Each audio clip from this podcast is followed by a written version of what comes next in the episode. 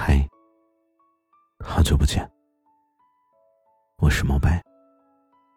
每晚十点，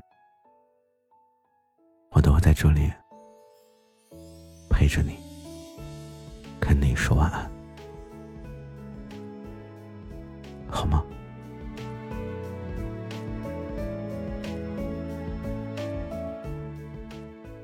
曾经我有一个执念。经常吵架的情侣最终都会分手。经常吵架呢，就意味着两个人的三观不同，对待事物的看法也不相同。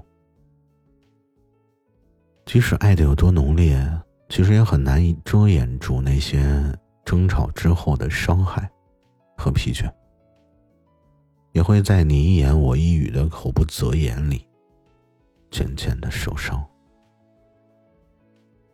幸运的是呢，身边一对又一对经常吵架，最终呢却步进婚姻的朋友，用他们的行动，一次又一次的打破我这个执念。他们仿佛在告诉我，架是一定会吵的，即使两个人天生不合适，但是好像只要你愿意在岁月里慢慢的去磨砺，一点一滴的去求同存异。爱情终究是会有好结果的，没什么是不可以的，除非你并不想。所以我觉得你要找一个相处的很舒服的人，不要太依赖一个人。你要找一个对你言听计从的人。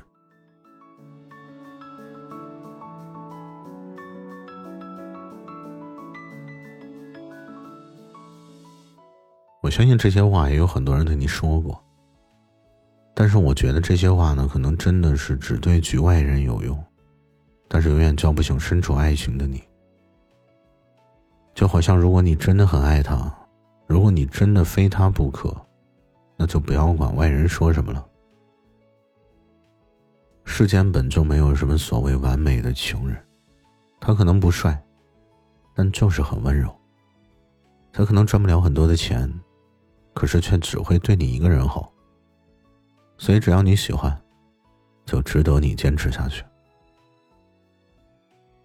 有的时候我会觉得，不吵架的爱情其实真的挺可怕的。那些表面看上去平静，又没有丝毫脾气的他，可能背后每逢难过，都只能用更多的酒、更多的电影，还有更多的眼泪。熬很多的夜，去磨平这一份不满和无奈。第二天呢，又以这副平静的面具示人。所以你可能不知道的是，问题总是堆积在心里，从一座小山堆积成一座不可逾越的山峰。到那个时候，就不可能再一次隐藏了。从而可能会爆发出无穷的威力，那才是一发不可收拾的无可救药。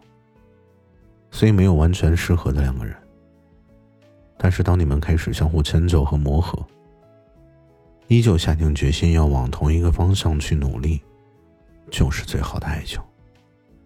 所以珍惜那些在你身边，无论你脾气多差，也不舍得离开，在争吵过后依然懂得事先低头的人吧。在他们的心里面，相比于面子，爱你才更重要。